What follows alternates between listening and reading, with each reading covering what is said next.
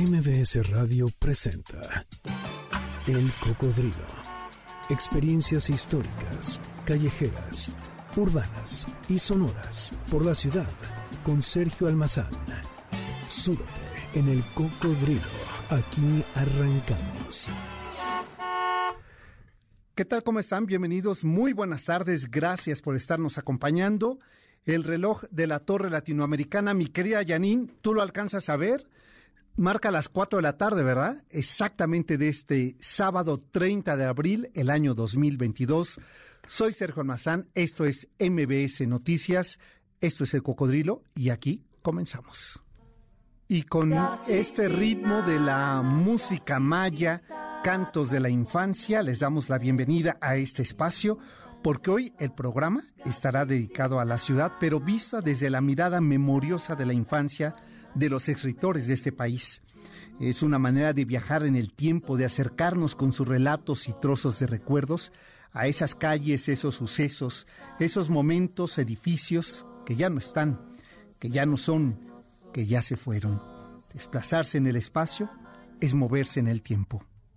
Viajar no es perder el tiempo, es darse sentido, ganarlo cuando al transportarse se extrae una lección irrepetible y por tanto eterna. La infancia regala una ciudad espacial y sin tiempo ni fin. Es desplazarse con la imaginación y por los sitios que se convierten en cómplices del juego de la niñez imaginada, recreada por los sentidos. Los recuerdos de la infancia tienen olor, tienen sabor, tienen memoria y la herida del viaje cicatriza en metáforas. No hay viaje pequeño. Pequeño es el viajero cuando no se atreve a decir, como el auténtico enamorado, que acepta estar en el centro del huracán, ser protagonista del vértigo y del cambio que va de los sueños asombrosos de la infancia a la adolescencia y la prisa adulta de viajar y habitar la ciudad. Viajar es una modificación del tiempo y del espacio en beneficio del alma cuando se hace con la energía y la voluntades precisas, es una de las actividades más importantes del espíritu y uno vuelve a ser niño. El cuerpo pasa a ser vehículo, a ser el agradecido de ese servidor, su orgullosa montura, su motor de explosiones continuas, repetidas, más allá del instante presente que se opera en ese momento de viajar. La infancia está dedicada y consagrada por autonomacia al viaje. ¿Cuáles son las ciudades retratadas en la memoria de una habitación o en la certeza de la pluma de los escritores? Pues hoy aquí en el Cocodrilo, Infancias Viajeras, la ciudad de los escritores y su niñez. Y Millanín, este recorrido de esta tarde, de tu, tú, tú recuerdas tu ciudad, es tu primera imagen que tengas de ciudad en estas eh, calles monstruosas cuando uno era eh, un poco más pequeño y no digo de edad, sino me refiero a la estatura, me crea Yanin, que de eso no nos dotó la vida, pero que esas primeras imágenes que se quedan en nuestra memoria por siempre, ya fuera porque la vimos así grandiosa, porque nos devoró la ciudad, porque la ciudad nos sorprendió, bueno, pues de ello vamos a dar cuenta la tarde de hoy con la imagen de estos escritores que a través del tiempo y de su literatura han ido retratando poco a poco estas calles de esa ciudad. Eh, Carlos Carranza, ¿por qué se hace el escondido eh, para pasar? Finalmente ya nos interrumpió, pues ya que pase tranquilamente, ¿verdad? Mira, ya, pero bueno, adiós, mi querido Carlos. Eh, disfruta tu ciudad. Tú eres sureño, ¿verdad? Desde, desde siempre Coyoacán, ¿no? Eh, ¿No? ¿En dónde? Ah, en Contreras. Uy, no, pues esos niños qué infancia van a tener. No, pues ya ni le pregunto de eso. No, no, no. Lo que es no ser niño bien, ¿verdad? Pero bueno, pues así le pasa también, hay otro tipo de infancias. No, mi querido Carlos, pues disfruta tu, tu día, te iba a decir tu niño, pero sí disfruta también a tu niño. Pues Carlos Carranza, que dejó estos micrófonos y que sigilosamente se despedía de este equipo de producción, porque es muy bien educado, lo que sea cada quien, este, sí, fue educado en casa. Pues de eso vamos a dar cuenta la tarde de hoy, no de la educación de Carlos, sino de los viajes de estos escritores por las calles de la ciudad. Pero este viaje no estaría completo si no fuera mi querida Yanin, porque también tenemos a un compositor que estarás de acuerdo conmigo y el público también en que él nació con heridas y que la supo cantar, supo quitar las piedras que le gritaban en el camino, eh, supo eh, también, eh, por supuesto, entregar el anillo de compromiso y todas esas demás, demás composiciones Ya saben a quién me refiero. Hoy la rocola de cocodrilo dedicada a este personaje. La rocola del cocodrilo. José de Refugio Cuco Sánchez Saldaña nació norteño hasta el tope, en la sierra de Altamira, Tamaulipas, un día 3 bajo el agreste calor de mayo, en el año de 1921, entre herraduras y fusiles. Su partera fue el asistente de su padre, José del Refugio Sánchez Cerros, quien fuera pagador del ejército. José del Refugio Sánchez Saldaña pasó los primeros seis años de vida entre las fogatas, las guitarras, el melancólico canto de los soldados y el alegre ritmo de las soldaderas, experiencias que más tarde se reflejarían en sus composiciones. A la edad de seis años, la familia regresó a Tulyehualco, donde era oriunda doña Felipe Saldaña, su madre. Desde pequeño, Cuco Sánchez comenzó a tocar la guitarra solo, la cual años más tarde se convirtió en su fiel compañera de vida. Siendo todavía un niño, ya escribía versos y a la temprana edad de 13 años compuso su primera canción, Mi Chata, popularizada por el dueto Las Serranitas. Desde chamaco iba a la XCW para ofrecer sus obras a los cantantes de moda. Don Amado Guzmán, entonces director de la radiodifusora, lo corría diciéndole que dejara de quitarles el tiempo a los artistas, pero él no hacía caso. Y su insistencia lo llevó a conocer al famoso locutor Alonso Sordo Noriega, a quien le dijo que era compositor y le pidió que escuchara algunas de sus creaciones. Se volvió famoso entre tantos intérpretes que había en aquella época, lo cual le ayudó a que cada vez que llegaba a la estación de radio eran ellos ahora quienes lo abordaban para preguntarle si traía algún tema nuevo. Y de esa manera surgió la historia de muchas de sus canciones mexicanas que nacían de la inspiración de un muchacho que sabía hablarle al pueblo en su propio idioma, conocido entonces como el Benjamín de los compositores. Pero cuando conoció al señor Ricardo Hinojosa, con quien eh, trabajó en Radio Mil, estación que inauguró cantando con mariachi, fue bautizado con el nombre de Cuco Sánchez. En la década de los 40, después de pasar por estas radiodifusoras, eh, formó el trío Los Capitanes hasta que nació la XCX de Don Alonso Sordo en octubre de 1947 también trabajó en centros nocturnos, sobre todo en el Zafiro del Hotel Presidente en la Ciudad de México, en donde estuvo por 15 años y al que acudían personas de todas las edades con gran entusiasmo para escucharlo cantar. Cuco le gritaban, canta la huerfanita, fallaste corazón, anillo de compromiso.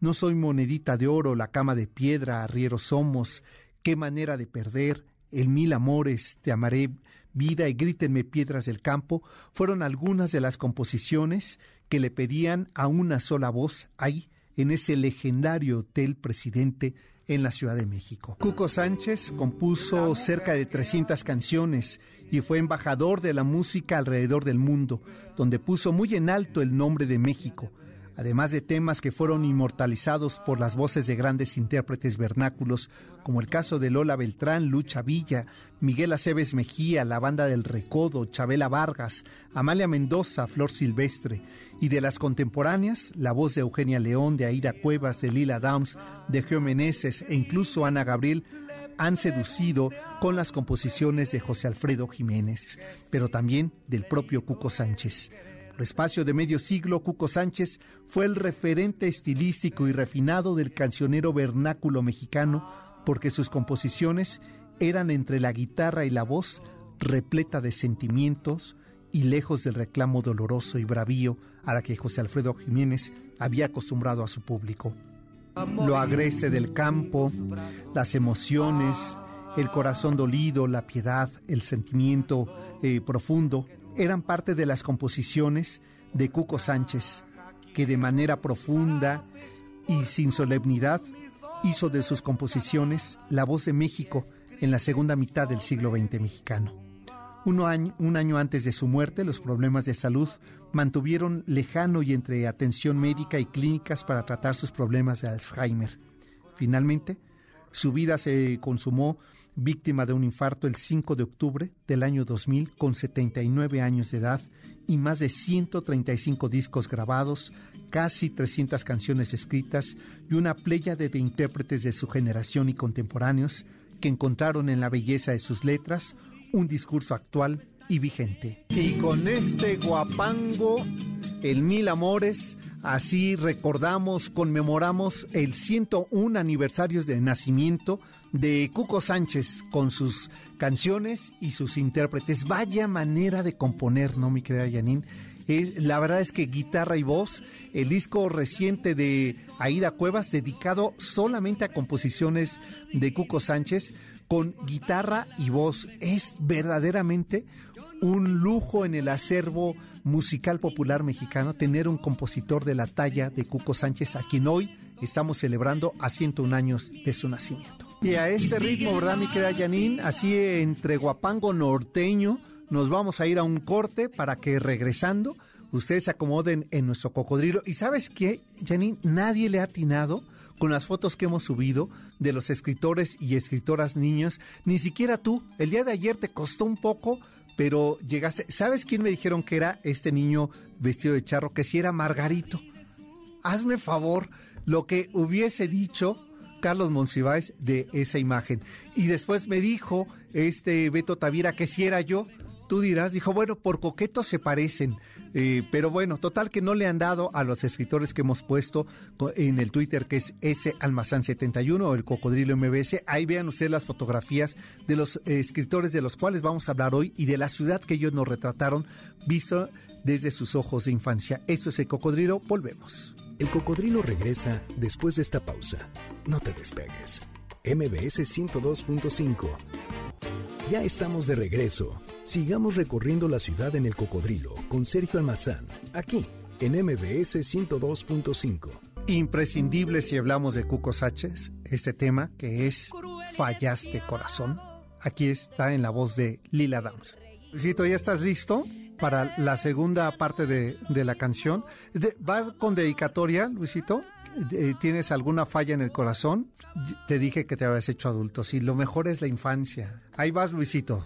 La inspiración de Cuco Sánchez, la voz de Lila Downs. Vaya manera, ¿verdad? Como bien dice Janine, para alcanzar a Lila. No, pues imposible. Mejor la dejamos que ella solita haga lo propio. Pues con este ritmo, mi querida Janine, ¿te, eh, ¿te gusta que nos vayamos a Miscuac? nos vamos a ir al antiguo eh, pueblo y villa de Miscuac, eh, específicamente en la plaza este, Gómez Farías, ahí en la calle de Irineo Paz y esta plaza de Gómez Farías, es decir, a espaldas de donde está el parque hundido, porque vamos a, a, mirar el escenario del pueblo de Miscuac en los años 30 a través de la mirada de este escritor.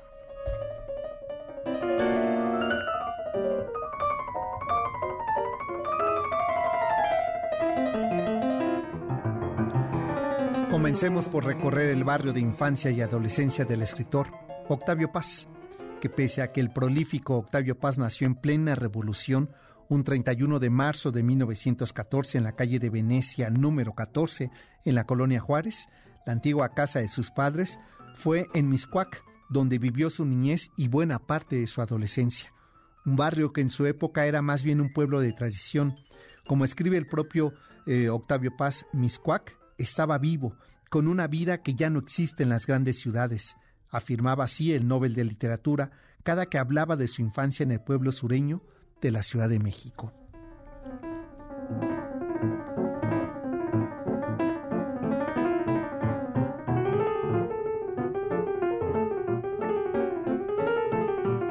En Mescuac vivió en la casa de su abuelo Ireneo Paz, un abogado, escritor, periodista y soldado retirado de las fuerzas de Porfirio Díaz de esta gran casa, hogar de muchos de sus grandes recuerdos, puntualiza en muchos que muchos líderes zapatistas y campesinos la visitaban en busca de su padre, quien prestaba sus servicios de abogacía en pleitos y demandas de tierras.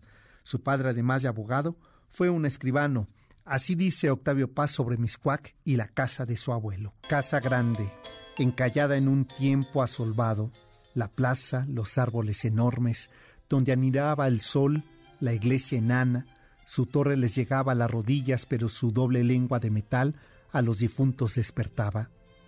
Bajo la arcada, en garbas militares, las cañas, lanzas verdes, carabinas de azúcar.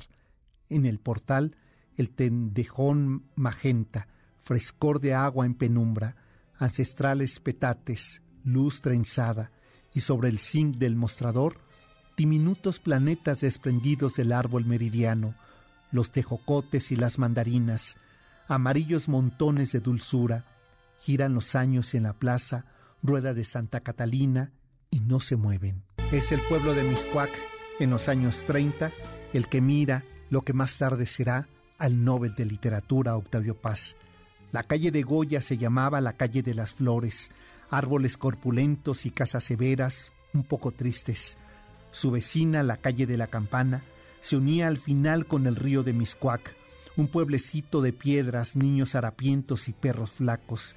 El río era un hilo de agua negruzca y fétida, un arroyo seco de la mitad del año. Lo redimirían los eucaliptos de sus orillas. La calle y el río desembocaban en la estación de los tranvías. En la estación había un puesto de periódicos, algunos comercios y una cantina.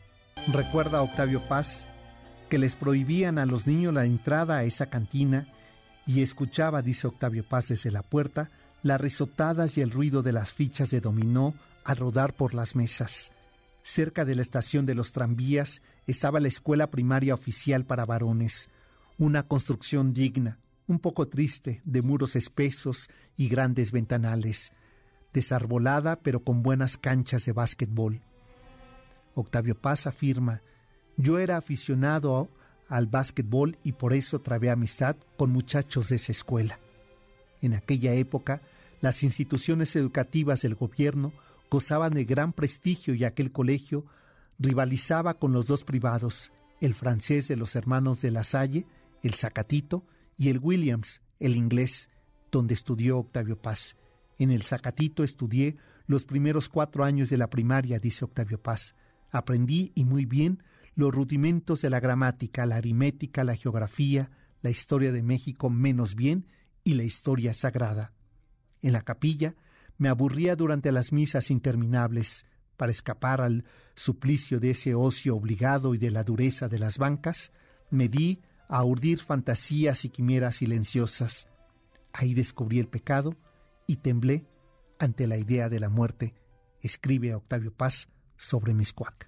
Y es que eso es de infancia en las calles, un mundo maravilloso, el que se logra soñar, imaginar, recrear en cada uno de los eh, rincones o en las esquinas, en las tiendas o en las papelerías, en los altares de los templos, donde sigilosa eh, nos vigila una veladora junto a un altar, donde se descubre que debajo de aquellas eh, vestimentas no hay más que un montón de alambres que no nos espera la paz ni la tranquilidad frente a un altar de una iglesia lúgubre.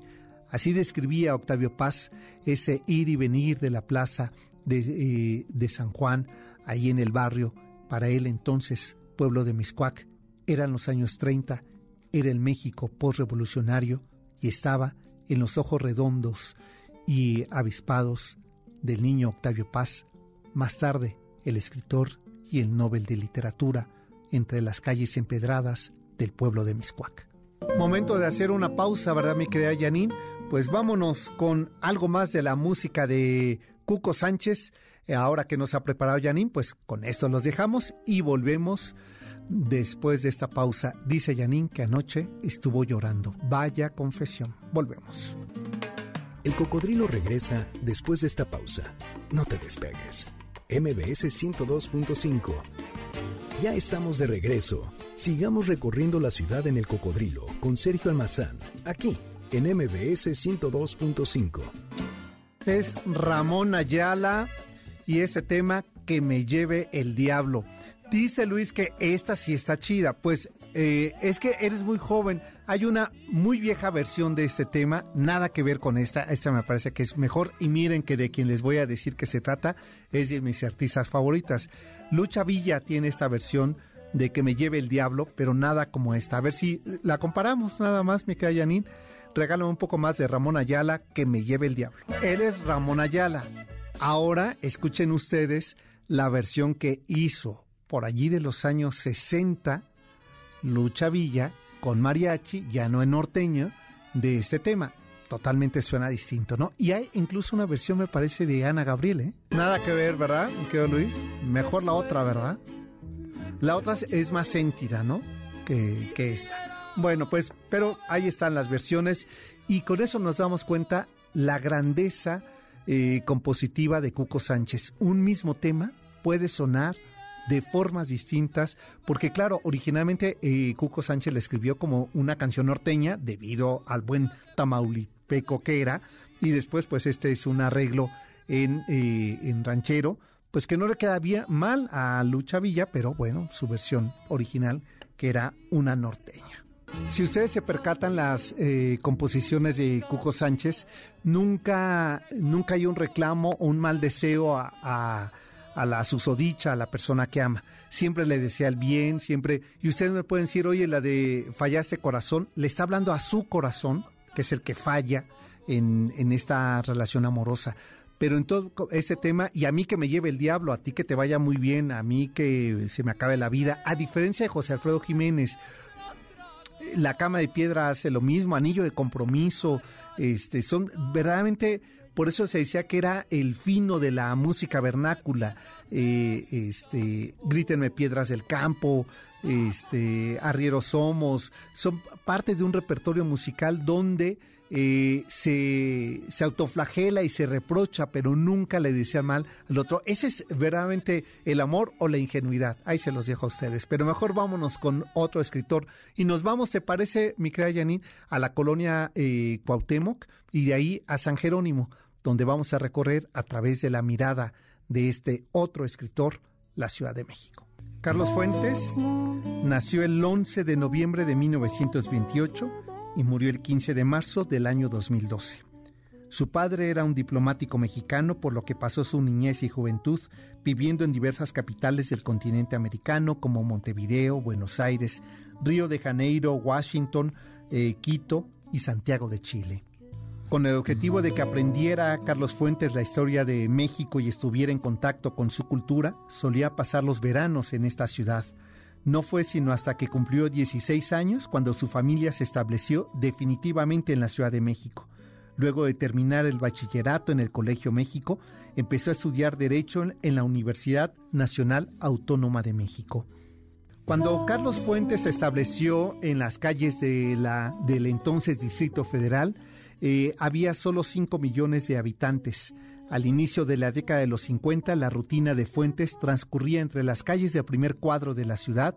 Todos los días salía de la Facultad de Derecho, que entonces estaba ubicada allí en la calle de San Ildefonso y República de Argentina, en el centro de la ciudad, y junto a sus amigos caminaba por la calle de Madero recorriendo las librerías y deteniéndose ocasionalmente para tomar un café.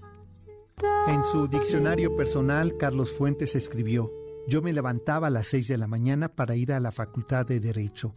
Me recogía un amigo en el Ángel de la Independencia y nos íbamos a clase. Estaba en la escuela hasta las once y después me iba a la Secretaría de Relaciones Exteriores, allá en Tlatelolco, donde le escribía discursos al canciller. Luego me iba a mi casa a las dos de la tarde y escribía La región más transparente de las tres a las siete. Y luego me iba de parranda, que duraba de las siete a las dos o tres de la mañana. Hoy hago eso y me caigo muerto, pero entonces tenía la energía para hacerlo, escribía Carlos Fuentes. Sin ser consciente de ello, ese ritmo de vida frenético tenía una genuina motivación, impregnarme de la personalidad de la ciudad y de sus habitantes. Escribe Fuentes. Íbamos a un cabaret y Salvador Elizondo me decía, Oye, ¿por qué estás aquí escribiendo notas? Mira las chamacas, qué guapas están, míralas. Y no, yo quería estar apuntando todo lo que escuchaba, todo lo que veía. Tenía muchos cuadernillos que iba llenando de la vida de la ciudad que nacía ante mí. Era una especie de gran amanecer y ese gran atardecer también de la Ciudad de México. En medio de toda esa vitalidad, mientras vivía en el condominio que sus papás tenían en la esquina de Fundición, hoy calle Tres Picos y Rubén Darío, en Polanco, Carlos Fuentes comenzó a trabajar en la región más transparente. Publicada en 1958, esta obra es una radiografía de la Ciudad de México, donde las historias de personajes de diversos extractos se van cruzando entre sí teniendo como hilo conductor a Isca Cienfuegos, quien es una especie de encarnación del pasado prehispánico de la capital. Detrás de la figura de Cienfuegos está la idea del constante conflicto del mexicano entre su pasado y su condición de mestizo. Esa superposición entre la herencia prehispánica y española que en cierta forma es un reflejo de la forma en que Fuentes concebía a la ciudad. La Ciudad de México es la ciudad más vieja del hemisferio occidental. No hay una ciudad más vieja en las Américas. Fue fundada en 1325 en la Alta Edad Media Europea. Sobre las ruinas de Tenochtitlan, Hernán Cortés construyó la Ciudad de México, capital de la Nueva España, y como lo ha demostrado el tiempo hay capas y más capas. Escarbas un poco y aparece el pasado azteca. Lo colonial también está ahí de forma visible. Hay un pasado barroco muy presente, también un decimonónico afrancesado. Hay un todo en estilo arquitectónico de los años 20 que se ve claramente en la colonia Roma. Y luego está la ciudad de los rascacielos, de la falta de planificación total, del caos absoluto. Siempre he dicho que México es un país de tres pisos país tropical, país templado y país de volcanes. Pero la Ciudad de México tiene más, tiene cinco, seis o siete pisos superpuestos. Aunque la región más transparente fue un éxito inmediato y actualmente es vista como una de las primeras novelas del boom latinoamericano, no quedó exenta de comentarios desfavorables. Por ejemplo, algunos reprochan su afán extranjerizante y su estructura caótica. Escribe Fuentes. Aquí vivimos, en las calles se cruzan nuestros olores de sudor y pachuli, de ladrillo nuevo y gas subterráneo, nuestras carnes ociosas y tensas, jamás nuestras miradas. Jamás nos hemos hincado juntos, tú y yo, a recibir la misma bestia. Desgarrados juntos, creados juntos, solo morimos para nosotros, aislados. Aquí caímos, ¿qué le vamos a hacer? Aguantarnos, mano, a ver si algún día mis dedos tocan los tuyos. Ven, déjate caer conmigo en la cicatriz lunar de nuestra ciudad, ciudad puñado de alcantarilla, ciudad cristal de baos y escarcha mineral, ciudad presencia de todos nuestros olvidos, ciudad de acantilados carnívoros, ciudad dolor inmóvil, ciudad de la brevedad inmensa, ciudad del sol detenido, ciudad de la de las calcinadas largas, ciudad de a fuego lento, ciudad con el agua al cuello, ciudad de letargo pícaro, ciudad de los nervios negros, ciudad de los tres ombligos, ciudad de la risa gualda, ciudad del hedor torcido, ciudad rígida entre el aire y los gusanos, ciudad vieja en las luces, vieja ciudad en su cuna de aves agoreras, ciudad nueva junto al polvo esculpido, ciudad a la vela del cielo gigante, ciudad de barnices oscuros y pedrería, ciudad bajo el lodo esplendante, ciudad de vísceras y cuerdas, ciudad de la derrota violada, la que no pudimos amamantar a la luz, la derrota secreta, ciudad de tianguis sumiso, carne de tinaja, ciudad reflexión de la furia, ciudad de fracaso ansiado, ciudad de tempestad de cúpula, ciudad abrevadero de las fauces rígidas, del hermano empapado de sed y costras, ciudad tejida en la amnesia, resurrección de infancias, encarnación de pluma, ciudad perro, ciudad famélica, suntuosa villa, ciudad lepra y cólera, hundida ciudad, tuna incandescente, águila sin alas, serpiente sin estrellas. Aquí nos tocó, ¿qué le vamos a hacer en la región más transparente del aire? Momento de hacer una pausa, me crea Yanin, y volvemos, que tenemos aquí varios comentarios de nuestro público. Volvemos, esto es el cocodrilo. Hoy, la ciudad vista desde la infancia de los escritores. El cocodrilo regresa después de esta pausa. No te despegues. MBS 102.5. Ya estamos de regreso. Sigamos recorriendo la ciudad en el cocodrilo con Sergio Almazán, aquí en MBS 102.5. Conmemorando los 101 años de nacimiento de Cuco Sánchez, pues hoy sus composiciones y sus intérpretes. Aquí la voz de Geo Meneses, tú, solo tú. Eh, antes de continuar, déjenme invitarles el próximo domingo 8 de mayo a las 10 de la mañana. Vamos a recorrer de Lomas de los Virreyes al Museo de Tamayo. Nuestros recorridos presenciales del cocodrilo a pie por Paseo de la Reforma, pero el Reforma, la extensión de Reforma y el Reforma del brutalismo, de esa arquitectura robusta de los años 80 de Pedro Ramírez Vázquez, de Teodoro González de León, de Abraham Sabrudowski. Vamos a ir viendo esta eh, nueva traza ocurrida en la década de los 70 y 80 cuando se amplía el Paseo de la Reforma hacia Reforma Lomas. El punto de encuentro será eh, la sucursal de, un banco, del Banco Nacional de México, sobre Paseo de la Reforma y... Eh, y casi la fuente de petróleos, ahí nos vamos a encontrar y de ahí vamos a recorrer todo Paseo de la Reforma hasta llegar al, eh, al Museo Rufino Tamayo. Así es que si quieren acompañarnos, si quieren inscribirse, mándenme un correo a sergio arroba sergioalmazán.com. Es el próximo domingo, 10 de la mañana, eh, es nuestra cita ahí en el Banco Nacional de México de Reforma Lomas. Eh, este, pues eh, ahí nos vamos a encontrar eh, mayores informes en sergio arroba sergioalmazán.com.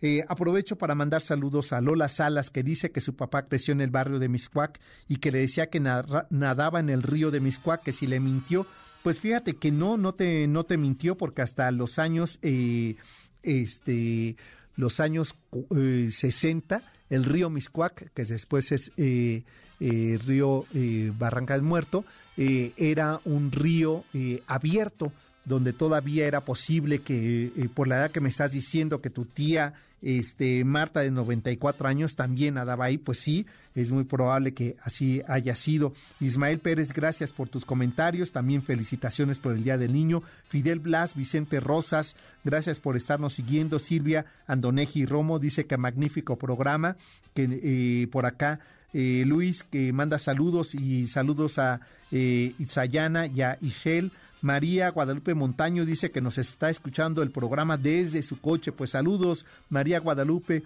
en ese camino que estás tomando, que pues eh, sea esta una buena compañía. Eh, Adu Salinas eh, dice que tarde pero fiel a este programa.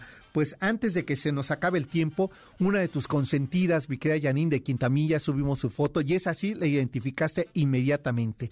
Pues es la Sor Juanista, la vecina de Coyoacán, y eh, gran caminadora por las calles de la Condesa y eh, amante de los zapatos, porque además su padre eh, tuvieron primero una cafetería y después una peletería y fueron los primeros en traer las, las bolsas Gucci a México. Así es que te hace imaginar por qué ese enorme gusto por las pieles. Y me estoy refiriendo a la tremenda, gran escritora Margot Glantz. Aquí su memoria de su infancia por la zona rosa. Desde mi ventana veo pasar un camión tan desvencijado y tan descolorido como nuestra patria. Al otro día veo dos pajaritos, una mariposa amarilla, un señor obeso caminando, va vestido con una camiseta anaranjada, cachucha, camiseta sin mangas, short y carga un enorme bulto de comida para perros sobre la espalda, de lo cual no alcancé a ver la marca. Una pareja de jóvenes con jeans y sin cubrebocas, algunos coches estacionados, los cables de electricidad entreverados como los que se asombraba ver en la India. Olvidaba que justo enfrente de mi casa los cables se enredaban y se enredaba en la misma manera y aún más caótica que en las calles de Delhi o de Calcuta. Mi perro Fideo ladra, orina, corre, caga y brinca en el patio durante este encierro. Quisiera, como yo, estar en la situación de calle, Quisiera poder correr a su antojo por las banquetas conducido por otros cinco perros, por Mauricio, su paseador, pero esos barrios de la antigua delegación, hoy alcaldía de Coyoacán, cada vez más sucia y descuidada. Por eso Fideo, encerrado como yo en esta casa, solo piensa en salir a deambular por las calles para poder orinar y cagar a su antojo. Todos los días tenemos que regar vinagre y lavar el patio con cloro para neutralizar el olor. Ese olor a orines de perro nunca tan penetrante para mi olfato como el de los animales, me recuerda la casa de Amparito Dávila, quien esta mañana 18 de abril murió. A Amparo le gustaba escribir cuentos de terror y también, y mucho, le gustaban los gatos. Tenía varios en un hermoso departamento que en mi recuerdo, cuando lo visité, estaba espesamente alfombrado. Por allí paseaban y orinaban los felinos. Convivían con sus hijas y sus libros y alguna vez también con su primer marido, el gran pintor Pedro Coronel, hombre corpulento. pero de aquellos años 40 en que yo, siendo niña, me paseaba las tardes enteras viendo el desfile de glamour y de moda de los extranjeros que se paseaban en la zona rosa, mis padres sirviendo café y rebanadas de pastel de zanahoria y elote, mientras yo sentada en las sillas con paraguas del corredor comercial Jacarandas, era todo glamour, los autos, los vestidos, las pieles y los zapatos de los paseantes entre Génova y Reforma, los judíos nos distinguíamos del resto de los transeúntes y de los comerciantes de la colonia Juárez, pero todos éramos una misma comunidad, comunidad de comerciantes con historias que se repetían cada uno que llegaban al restaurante Carmel de mi padre Jacobo, entre las hermanas Pecanis con su galería, siempre llenas de alocadas artistas, y años más tarde, la nueva generación con sus happenings que le dieron ese aire cosmopolita a la zona rosa. Los recuerdos se agolpan en mi mente mientras el olor de la calle sube casi 70 años más tarde por mi ventana en este otro barrio, el de Coyoacán, en medio de una pandemia que nos tiene presos. Pues ya nos vamos, mi querida Yanin, el doctor Zagal y todo su equipo ya está listo con el banquete y ahora con postre para niños. Así es que quédense aquí en la frecuencia de MBS 102.5. Nos encontramos el próximo sábado en punto de las 4 de la tarde. Hasta entonces. MBS Radio presentó El Cocodrilo. Experiencias históricas, callejeras, urbanas y sonoras por la ciudad. Súbete en El Cocodrilo. Nos escuchamos el próximo sábado aquí en MBS 102.5.